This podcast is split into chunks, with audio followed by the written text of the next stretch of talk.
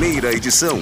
Jornal da Teresina, primeira edição. E agora, como a gente anunciou no início do programa, início da edição de hoje, terça-feira, 22 de junho, vamos conversar sobre transporte público. Esse é um problema crônico aqui na nossa capital e a gente vai olhar, né, abrir nossos horizontes e olhar como está o transporte coletivo em cidades vizinhas nossa, como por exemplo São Luís, no Maranhão. Sobre esse assunto, a gente conversa com o diretor executivo do Sindicato das Empresas de Transportes de Passageiros de São Luís, Paulo Renato Pires. Muito bom dia. Bom dia, bom dia, Simone. Bom dia, Luciano. Bom dia, Ezequiel. É um bom prazer dia. estar com vocês e compartilhar e contribuir nesse debate. Pois é, e aí a gente vai estabelecer um comparativo, já de cara dizendo que você é o diretor executivo do Sindicato das Empresas de Transporte de Passageiros de São Luís, que aqui para nós é o nosso CETUT. Então, o senhor é empresário, tem ônibus coletivo aí circulando em São Luís. Para que a gente possa entender e até fazer esse comparativo, porque o que a gente quer é, é tentar ampliar nossos horizontes de conhecimento e sair um pouquinho dessa realidade de Teresina. Como é que está o transporte aí de São Luís? Eu queria saber preço de passagem e como é que ele está organizado? É, muito importante, só um esclarecimento. Eu sou um executivo da área, eu sou um economista, eu não sou empresário de ônibus, mas dediquei minha vida toda nesse setor, minha carreira acadêmica toda é voltada para o transporte público. E, ah, mas é o sindicato importante... representa os donos de empresas de ônibus. Isso, tá. exatamente. Tá. São as empresas operadoras do sistema de transporte.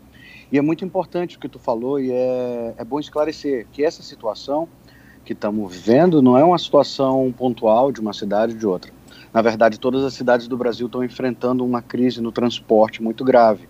A pandemia ela veio agravando problemas antigos, né? Os sistemas de transporte no Brasil todo é, já vinham com problema desde 2013 e a pandemia veio acelerar. Ela acelerou, por exemplo, aulas à distância, ela acelerou o trabalho remoto e acelerou algumas situações que já vinham em curso. E a comparação, a situação no país inteiro, não só em São Luís, não só em Teresina, ela, ela, tem, ela tem uh, muitas semelhanças. Ela começa principalmente porque os atores, os protagonistas desse serviço, que é o poder público, que são os trabalhadores do transporte e as empresas, elas precisam estar é, muito bem sintonizadas para poder reorganizar numa situação dessas um, um serviço tão essencial. Em São Luís, a, a, a, hoje nós operamos com 70% da capacidade de transporte é, normal antes da pandemia e transportamos em torno de 55%, 60% da demanda. Quer dizer, um déficit muito grande. Então, Teresina também sofreu esse choque, todas as capitais. Para você ter uma ideia, é, esse ano foram registradas 250 paralisações em 90 cidades do Brasil. Então, a, a, o problema é muito parecido. O que muda é como esses protagonistas encaram esse problema. Como a, os empresários, como o poder público, a prefeitura e como os trabalhadores do, do setor encaram a solução disso. Então, hoje, a São Luís ele está pleiteando uma série de, de, de, de recursos do município para poder continuar operando com um nível bem acima do que ele recebe de receita, e as dificuldades são muito parecidas. Os, uh, se nós formos comparar o salário do motorista, é muito parecido, se não for igual, a, a, a, o combustível, ele, ele tem uma diferença aqui em São Luís pelo, pela uma isenção de CMS que nós temos aqui. Isso faz com que a tarifa seja a 3,70, uma das mais baixas do Nordeste. Isso contribui para isso. Mesmo assim, não é o suficiente para manter o sistema. Os sistemas estão entrando em colapso no Brasil inteiro.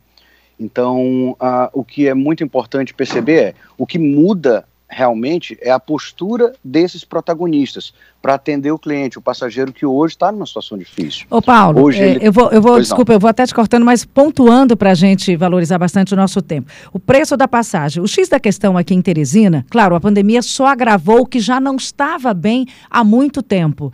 É, não dá para dizer Sim. que o transporte coletivo de Teresina está da forma como está é, por conta da pandemia, ela só agravou. Então, o, o, a questão que está aqui, há um impasse muito grande entre empresários e prefeitura, tivemos uma mudança de gestão que já estava aqui há quase 30 anos, vários mandatos, e o que existia era uma. O que existe é uma, um, um leque muito grande de gratuidade, em que a prefeitura, nesse contrato, se comprometeu a fazer o complemento. E esse complemento não está sendo feito pela prefeitura os empresa há algum tempo. Os empresários estão é, trabalhando com esse complemento, brigando por esse complemento, porque esse complemento é necessário, porque senão a nossa passagem iria para R$ reais e alguma coisa. Então a prefeitura propôs reduzir a passagem, havendo esse complemento financeiro. Bem, existe esse tipo de atitude no contrato da prefeitura com as empresas de São Luís? Existe uma. Um, você falou do ICMS, que ajuda a reduzir, mas existe também subsídio para essas gratuidades? Há esse vínculo e essa relação de contratual prefeitura-empresários? Sim, o nosso contrato ele prevê uma tarifa de remuneração. Ela não necessariamente é a tarifa pública. A tarifa de remuneração ela pode ser R$ 4, R$ 4,50, R$ reais, mas a tarifa pública pode ser R$ 3,70, R$ 4,00, R$ 3,90. Então, ela no nosso contrato ela é previsto a possibilidade de subsídio, que essa é uma das tendências que eu falei que foram aceleradas. Vamos ter aqui como referência, por exemplo, Buenos Aires. É, não é Europa, não é lugar nenhum. Buenos Aires, 60% do custo da passagem é paga pelo Estado. Por quê? Porque não há como. É, é, é preciso primeiro entender que o subsídio não é para o empresário. O subsídio é para o cidadão. O subsídio é para manter uma tarifa onde aquele que mora mais distante, que tem a renda mais baixa, possa pegar o ônibus todo dia. Então imagina, vamos imaginar se a tarifa chega a 5,550, que é a tendência se fosse calibrada com a situação atual. Ninguém vai suportar. Então, o subsídio é um dispositivo necessário. Nós estamos buscando aqui, já existem tratativas desde o ano passado sobre isso, e provavelmente nos próximos meses já estaremos recebendo algum tipo de, de apoio nesse sentido, além dessa desoneração do ICMS. Então, é muito importante entender que subsídio não é para o empresário. O empresário ele não põe preço na passagem. Quem põe preço na passagem é a prefeitura, que tem um plano social de desenvolvimento e ela entende o seguinte: eu não posso cobrar tão caro de um cidadão que mora tão longe, que ganha tão pouco, onde a, a, o transporte ele tem um impacto muito grande na renda da família. Então, o subsídio é para aliviar a tarifa em cima dessas, dessas populações que estão mais carentes, que estão mais vulneráveis nesse momento. Então, é muito importante a gente salientar aqui: subsídio é para o cidadão não é para a empresa. A empresa tem um custo. Se esse custo não é coberto, ou o preço muda para o cidadão, ou a prefeitura entra nessa equação e alivia essa pressão em cima da população. Então, a população é que é beneficiada com o subsídio, porque sem ele seria uma pressão tarifária muito forte. A tendência no Brasil hoje é as tarifas ultrapassarem 5,50, 6 reais. Eu, pelo então, que eu é entendi, é vocês vão né? pleitear né? esse subsídio a partir de agora ou ele já é praticado aí em São Luís? Ele foi pleiteado no ano passado e hoje já há um projeto em execução de apoio e é provável que nos próximos 15 a 20 dias seja, seja já apoiado as empresas com esse valor. Paulo. Em torno de, de 15% da receita que foi perdida. Paulo, mas vocês têm o subsídio do Estado com relação ao ICMS, em relação a pneu, diesel, é, uma desoneração do ICMS do combustível. Isso é muito importante para nós, isso conseguiu, de alguma forma, ajudar o cidadão com a pressão menor na tarifa. A desoneração do ICMS do combustível é dado pelo governo do estado. E a prefeitura agora uh, vai entrar com um projeto de subsídio para nossas operações. Aqui em Teresina, debatendo. Aqui em Teresina, Paulo, tem somente o subsídio para a gratuidade da meia passagem. Como você falou na tarifa social e a de remuneração, é, hoje nós estamos com a passagem Teresina em R$ reais, que ainda não é o ideal. Ah, como você mesmo falou, não sustenta o sistema. A catraca não, não sustenta o sistema. Nós já tivemos aqui pelo menos quatro empresas que fecharam as portas porque não teve como se manter operando. E nós temos uma tarifa social, que seriam pelo menos aqui, salvo engano, 17 gratuidades de várias categorias. E temos ainda uma meia passagem que não é meia, né? A passagem, a meia seria R$ reais. Aqui o estudante paga R$ 1,35, que deveria Exatamente. ser subsidiado também pela Prefeitura de Teresina. Então está vendo como a Simone colocou esse impasse entre essa remuneração do subsídio do que seria o social mas não está havendo repasse para o sistema. As empresas estão na situação de colapso e o sistema está paralisado, já colapsou. Então, é, é, isso, banalizou isso é a muito, paralisação. Muito aqui. ruim. Isso é muito ruim para a cidade, porque isso começa uma precarização do transporte. As empresas de ônibus, elas fazem horários sociais. Ela que traz o garçom, ela que traz o vigilante, num horário à noite, onde o transporte alternativo não quer lidar com isso. O transporte alternativo não quer dar gratuidade, nem a meia passagem. Então é muito importante os governos entenderem que é hora não de encontrar culpados, e sim de dar as mãos para poder sair de uma crise como essa. Teresina está sofrendo um modelo de transporte que já foi, inclusive, elogiado e está vivendo essa situação. E é muito importante agora, não é só um suporte financeiro, precisa de, um, de um SOE, é emergencial, é uma emergência para o setor para ele poder sair da crise, porque isso só piora. E quanto mais tempo ele passar assim, isso vai se agravar. Então, o governo tem que olhar isso não com os olhos da política, e sim com os olhos técnicos para poder beneficiar o cidadão. Hoje ele está vivendo uma precarização de um serviço essencial. Vamos imaginar isso na saúde, vamos imaginar isso na segurança pública. O que, que causa? Então, é um serviço muito importante para ser tratado assim. Ele tem que ser tratado com toda a seriedade, com um aspecto técnico e não na, na corrida de quem é o culpado, e sim esses protagonistas darem as mãos e resolver o problema. E sim, o governo precisa dar apoio financeiro, senão é um, vira uma bola de neve. Quanto mais tempo parado, mais empresas vão fechar e mais precarizado vai ficar a situação do, do, cidadão. Essa aí é a nossa situação, essa última, essa última etapa aí é a situação que nós estamos. Eu queria saber quais são as, quantas, é, é, a gratuidade ou vocês têm aí de quantas classes? A gente tem militares, a gente tem oficial de justiça, é, ou seja, quantos que estão aí contemplados com vocês com essa gratuidade? E, e a outra pergunta é, como é que está organizado o transporte de vocês? É integração? Sim, nós, nós operamos com cinco terminais de integração. Nós temos em torno de 12 gratuidades, classificações de gratuidade. Isso representa no sistema de São Luís eh, hoje 16% das passagens. Tem uma pressão muito alta na tarifa. Nós estamos brigando aqui também para a cobertura dessa é situação. 43%. Porque, porque a, a, a pressão da gratuidade hoje, se, se você somar a meia passagem mais as gratuidades, nós temos em torno de 40% de passageiros que não pagam de forma alguma passagem. Tudo bem, isso se tem um aspecto social, se tem uma decisão da prefeitura que é para dar gratuidade, mas o sistema precisa ser mantido. Porque não adianta trabalhar, muita gente faz política com o transporte e não política para o transporte. Fazer política com o transporte é fácil. Eu vou dar gratuidade para fulano, para Beltrano, mas não diz de onde é que vem o dinheiro para pagar o resto. Ele vai vir ou do cidadão que paga a sua passagem inteira, ou ele vai vir de alguma forma de subsídio. Então é muito importante. Hoje, no, no Sindicato das Empresas, nós conseguimos cancelar quase 30% de cartões fraudulentos, de pessoas que já tinham falecido, que eram usados por outras pessoas. E quem pagava o pato era quem paga inteira. Então é, um, é uma ilusão pensar que a gratuidade não é paga por ninguém. A gratuidade é paga pelo cidadão. Então nós precisamos combater elas e nós precisamos dar direito a quem tem direito, um combate de fraude e fazer um sistema saudável para atender aquela pessoa que está lá, mais longe na periferia. Esse é o nosso alvo. Aquela pessoa tem que ter condições de pagar. Você pode me perguntar qual seria o ideal? Ideal, a passagem seria dois reais. A passagem seria e cinquenta. O empresário ele quer receber o custo do serviço dele. Não é de quem ele quer receber. Mas é importante ser visto isso com seriedade, porque os sistemas estão colapsando em todos os lugares, inclusive em São Luís. No caso de São Luís, Paulo, vocês já viveram essa crise, superaram essa crise. Como é que está é, fazendo esse comparativo aqui com Teresina? Que a gente está buscando, a Teresina FM levantou uma bandeira de discutir o transporte com todos os segmentos e tentar buscar uma solução para isso. Tentar apontar um rumo para que a população não seja mal penalizada, além de todos os segmentos. Como foi que vocês chegaram a superar de alguma forma as crises que foram surgindo no sistema? Isso é muito, muito interessante o serviço que vocês estão prestando. Vocês estão levando uma informação qualificada para o ouvinte de vocês, que nem sempre eles têm a oportunidade de ouvir. E é uma realidade, porque a classe política muitas das vezes se apropria desse assunto e leva para caminhos que não têm solução.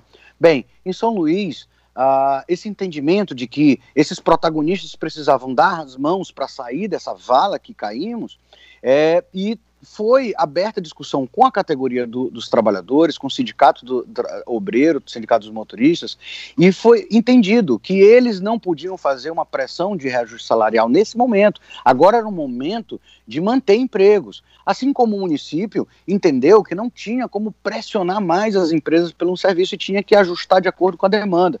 Então, a solução ela não vai vir de uma categoria só. Ela vai vir da união desses protagonistas e é isso que a gente está buscando em São Luís. Não foi dada a solução ainda. As empresas estão em extremo sofrimento em São Luís, mas existe um entendimento de todas as partes que se precisa contribuir positivamente para a solução. Então, a categoria de motoristas precisa entender o momento que nós estamos. A prefeitura precisa entender que é um serviço essencial e precisa de ajuda urgente.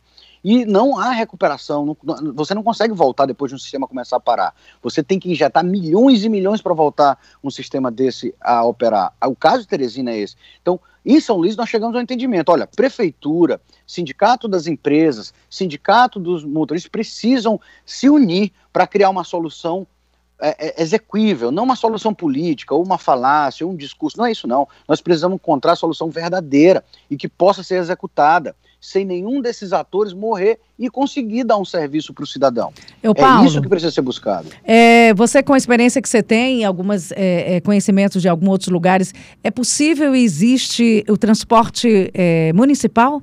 Mantido e gerido pela prefeitura? É uma realidade sem, em algum lugar? Sem dúvida, sem dúvida. Nós temos vários desenhos desse tipo de atendimento.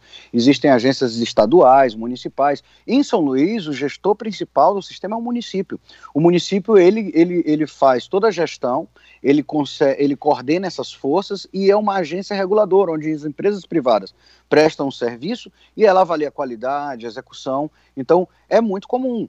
Esse ator, o, a, o, é. a, a, o, poder concedente é quem organiza esse serviço Paulo, e tenta equilibrar. Paulo, você está falando de gestão. Aqui no caso, a Simone, quando ela questionou, é porque há a proposta da Prefeitura de Teresina de colocar uma empresa pública de transporte. Uma frota municipal. É, não vai ter mais o sistema de empresa privada. A, a Prefeitura bancaria todo o sistema com frota própria. Você acha que isso tem viabilidade? Bem, eu posso falar tranquilamente com a experiência de 35 anos nesse setor, que essa ideia é uma ideia retrógrada, porque vou pegar como exemplo. Vamos imaginar quando o Estado, ao invés de locar as viaturas da polícia, ela comprasse as viaturas. Então, todo ano ela tinha que comprar uma frota nova. Então, isso é uma situação que nós já sabemos. Ah, já está comprovado que os melhores operadores desse serviço são os operadores privados. Eles fazem isso a um custo muito baixo, eles conseguem fazer com uma grande eficiência. Ele faz com que um veículo desse dure 12, 14 anos funcionando perfeitamente. Então, a primeiro momento, parece ser uma solução mais rápida. Bem, se eu estou investindo tantos milhões no sistema, eu posso comprar uma frota.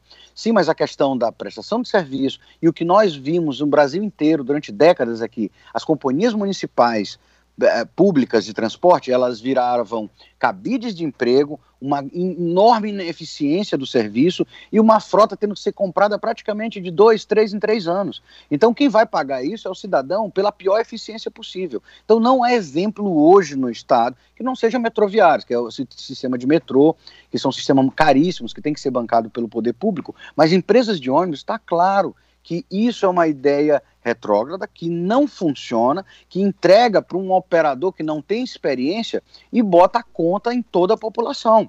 Então, uh, como experiência, e digo, conheço a, a situação no Brasil inteiro, pelo trabalho que eu faço com a Associação Nacional de Transporte Público, que é uma ideia que já nasce falha, porque entrega-se um serviço para quem não conhece executar o serviço. Vai fazer mais caro, a frota vai se acabar em dois, três anos, como é e como já foi percebido em outros contratos públicos de frota. Então, a questão de, de segurança pública, por exemplo, as viaturas, quando o Estado faz uma aquisição grande tenta manter, você sabe que eles têm que comprar uma frota de dois, três em três anos. E o empresário de ônibus já se provou capaz de manter uma frota de ônibus por 10, 12 anos de forma com qualidade ainda para poder prestar um serviço a um preço tão baixo. Então, isso não é uma boa ideia. É, Infelizmente, é. isso no, no Brasil inteiro já foi afastado como solução viável. Paulo, um dos maiores custos, além da folha, é claro, é o diesel, né? E o diesel, Exatamente. E o diesel, ele aí é subsidiado. Ele tem aquela desoneração que você falou. Tem desoneração Exatamente. também em outros segmentos, pneu, IPVA, porque aqui o, o governo fez vista grossa. Aqui parece que está cada um olhando para o seu próprio umbigo e cada um puxa a sardinha para sua brasa. Não tem essa irmandade para tentar solucionar o problema, não. Cada um quer saber do seu. Então, o único subsídio que tem para o sistema como um todo é o subsídio desse que a Simone falou, das gratuidades e meia passagem, e única e exclusivamente o contrato é esse. Não existe é, outra desoneração. É, nós temos em São Luís a desoneração do diesel, que é uma boa parte é, é do, do, do, apoio fiscal que nós temos para o serviço, mas basicamente é isso. Não temos em pneus, nós temos no diesel, mas ele é muito importante. O que a gente tem que saber é, todas as ações nesse momento de pandemia, eles têm que passar. Primeira fase é uma fase a curto prazo, onde é uma injeção direta de capital, de dinheiro nas empresas para elas continuarem operando. Isso é a curto prazo. A médio prazo existe uma discussão de desoneração, existe uma discussão de, de redução dos custos, de redesenho do sistema. Então, hoje as empresas precisam de um suporte financeiro imediato, de um SOS, não vão continuar fechando as portas. Depois dessa etapa do apoio que elas precisam, elas precisam desonerar o serviço. Como assim? Ah, não vou jogar o preço em cima do passageiro. Eu preciso tirar os custos desse serviço. Como é que se tira os custos desse serviço? Se tira os custos de ociosidade de frota, de linhas que não existe uma necessidade de, de rodar com tanta intensidade. Hoje já mudou o quadro da demanda. Então são coisas que precisam ser feitas para o sistema mandar andar. E é necessário não olhar para o seu próprio umbigo, como tu estava falando. A verdade é que se fizerem isso, quem vai sofrer é o cidadão e quem está sofrendo hoje é a população. Essa falácia de que ah, agora os empresários estão. O empresário tá, vai cobrar na justiça esse prejuízo, isso está acontecendo no Brasil inteiro, e a prefeitura tem que entender que quando ela esquece esse assunto, ela prejudica a população. Então é importante a seriedade para encarar o problema, a coragem de fazer isso. A desoneração, ela vem com uma ação pública, que é importante para Teresina também. O combate à, à fraude também é importante. A, a, o subsídio a essas gratuidades, essa meia passagem, ele é importante que seja recebido. Porque o empresário vai pagar o salário, ele precisa desse recurso. Então, esses custos, eles precisam ser atenuados. Mas, repito, o Brasil inteiro uh, tem um projeto no, no, no governo federal um pedido de, de 14 bilhões, que é o prejuízo já calculado do começo do ano para cá, pelo aumento do combustível. O combustível só aumentou e ele, a folha, representam 70% do custo de uma empresa de transporte. Então, o combustível e o salário representam 65, 70% do custo do transporte.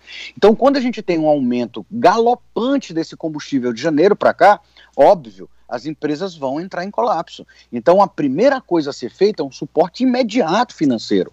Se levar a sério. Porque quem não leva a sério fica no discurso, inventa história que não é solução. Então, é muito perigoso a forma que isso está sendo conduzido aí. A população vai sofrer mais ainda enquanto a visão não for mudada. Paula, a gente agradece a sua participação, pelas informações, principalmente. Lembrando que nós estamos em plena, não tem a CPI da pandemia que está fazendo sucesso? Nós temos uma CPI aqui, a CPI do transporte sim, coletivo. Soube, Embates gigantescos entre secret... é, Setut, no caso, os empresários, e a prefeitura, onde não se vê exatamente o um entendimento, se vê um desentendimento, um distanciamento ainda maior. E quem sofre todo dia, a cada segunda-feira, porque eu acho que é emblemático, você sai de casa, veste uma roupa e sai de casa para ir para o trabalho, é quem realmente precisa do transporte coletivo. E o motorista também, que estão pressionando os empresários para receber salário e estão paralisando a todo tempo o sistema. É, o volta e meia tem né? paralisação. Obrigada, viu, Paulo? Uma boa terça-feira para você. De nada, eu que agradeço vocês. Muito obrigado.